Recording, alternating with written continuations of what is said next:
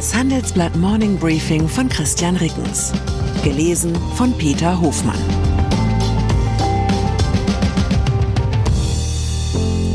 Guten Morgen allerseits. Heute ist Donnerstag, der 27. April. Und das sind unsere Themen.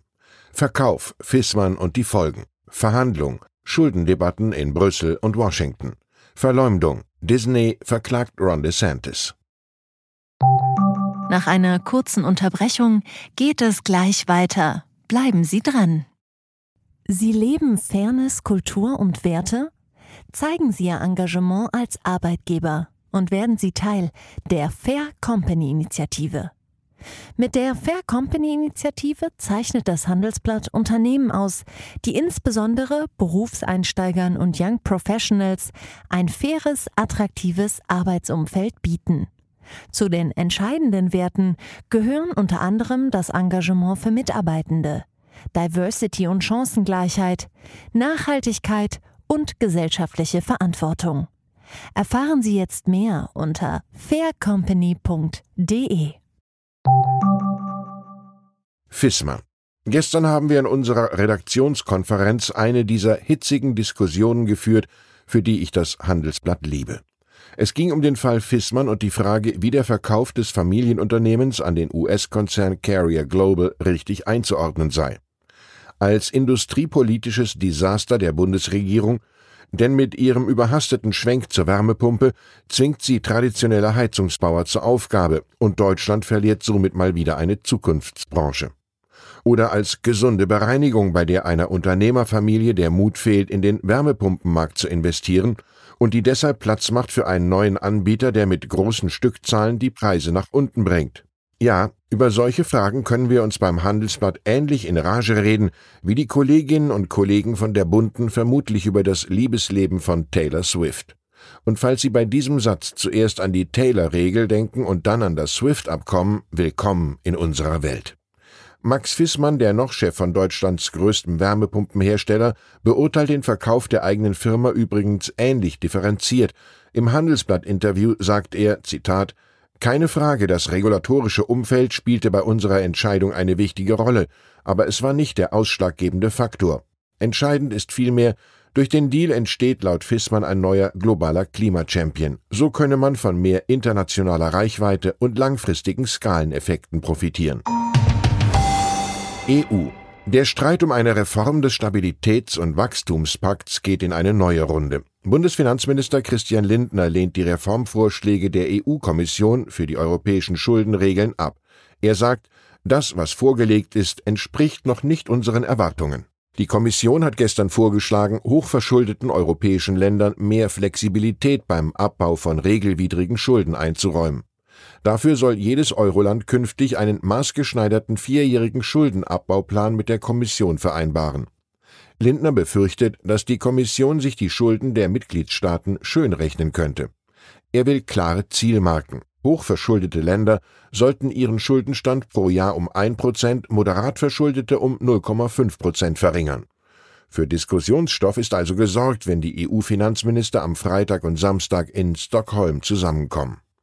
Kritisch wird es für die hochverschuldeten EU-Staaten 2026. Dann laufen die Corona-Hilfen der sogenannten Aufbau- und Resilienzfazilität ab. In deren Rahmen hat sich vor allem Italien mit zinsgünstigen Krediten versorgt. Die Ökonomin Philippa Siegel-Glöckner sieht bereits einen kalten Entzug auf das Land zukommen. Falls Sie noch nicht so recht wissen, ob Sie in dieser Frage eher Team Lindner oder Team Brüssel zuneigen, empfehle ich das Pro und Contra meiner Kollegen Moritz Koch und Martin Greive. Noch so eine Debatte, wie wir sie beim Handelsblatt lieben. USA.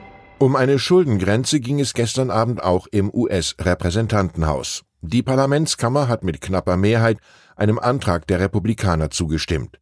Dem Vorschlag zufolge dürfte die Regierung mehr Schulden aufnehmen als bislang. Im Gegenzug ließen sich die Abgeordneten strikte Ausgabenbeschränkungen zusichern. So soll eine Zahlungsunfähigkeit der Regierung verhindert werden, die in wenigen Wochen droht. Beigelegt ist dieser Schuldenstreit damit aber ganz sicher nicht. Deutsche Bank. Das Scharren muss noch drei Etagen tiefer zu hören gewesen sein. So viele Stühle wurden gestern im Vorstand der Deutschen Bank verrückt. Nur im übertragenen Sinne natürlich. Der Reihe nach. Die für das USA-Geschäft zuständige Vorständin Christiana Riley verlässt die Bank und wechselt in ähnlicher Funktion zu Santander.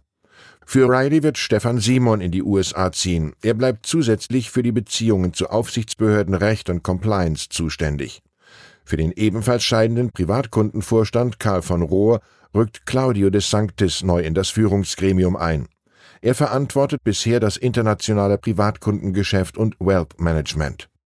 Die bisherige Transformationschefin Rebecca Short ist nach O'Reillys Abgang die einzige Frau im Vorstand der Deutschen Bank. Sie soll ab Juni als Chief Operating Officer die Hauptverantwortung für die Kosten der Bank übernehmen.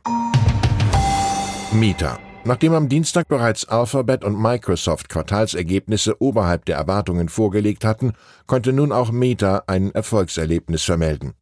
Gestützt auf anziehende Werbeeinnahmen vermeldete der Facebook-Mutterkonzern ebenfalls Quartalszahlen über den Markterwartungen. Der Umsatz lag zu Jahresbeginn bei über 28 Milliarden Dollar und der Gewinn bei 2,20 Dollar je Aktie. Für das laufende Quartal stellte Meta einen überraschend hohen Konzernumsatz in Aussicht. Die Meta-Aktie stieg daraufhin nachbörslich um 7,5 Prozent. Disney. Der Tweet des Tages kommt für mich von Nikki Haley. Die republikanische US-Präsidentschaftskandidatin und frühere Gouverneurin von South Carolina schrieb an den Disney-Konzern gewandt, Mein Heimatstaat wird gerne die über 70.000 Jobs akzeptieren, wenn ihr Florida verlassen wollt. Sie schloss mit South Carolina ist nicht Vogue, aber auch nicht scheinheilig. Hintergrund ist folgender. Gestern hat Disney den Gouverneur des US-Bundesstaats Florida, Ron DeSantis, verklagt. DeSantis betreibe eine gezielte Vergeltungskampagne gegen Disney, heißt es in der Klageschrift. Der Republikaner, der wahrscheinlich ebenfalls Präsidentschaftskandidat wird, will Sonderrechte für den Vergnügungspark Disney World beschneiden. Der Unterhaltungskonzern hatte zuvor ein Gesetz von DeSantis kritisiert, das den Schulunterricht zu sexueller Orientierung und Geschlechtsidentität stark einschränkt. Ich wünsche Ihnen einen Tag, an dem all Ihre Rechte unbeschnitten bleiben. Herzliche Grüße, Ihr Christian Reckens. Zur aktuellen Lage in der Ukraine. Putin hat sich gigantisch verspekuliert. Der Historiker Martin Schulze-Wessel sieht keine Alternative zu Waffenlieferungen an die Ukraine. Er hält eine Absetzung Putins für möglich und beklagt deutsche Sonderwege in den Beziehungen zu Russland. Wie Moskaus Truppen aus ihren Fehlern gelernt haben, für die bevorstehende ukrainische Offensive ist die russische Armee besser gewappnet als im vergangenen Jahr. Was haben die russischen Soldaten geändert? Weitere Nachrichten finden Sie fortlaufend auf handelsblatt.com/Ukraine. Die Welt steht vor gewaltigen Herausforderungen. Zum einen die Energiewende voranzutreiben und gleichzeitig den Klimawandel einzudämmen. Und auch der Energieträger Wasserstoff gewinnt weltweit immer mehr an Bedeutung. Doch wie geht es weiter? Erfahren Sie mehr auf dem Handelsblatt Wasserstoffgipfel 2024 am 12. und 13. Juni in Essen. Infos unter handelsblatt-wasserstoffgipfel.de. Mit dem Vorteilscode Wasserstoff2024 erhalten Sie einen Rabatt von 15% auf die Tickets.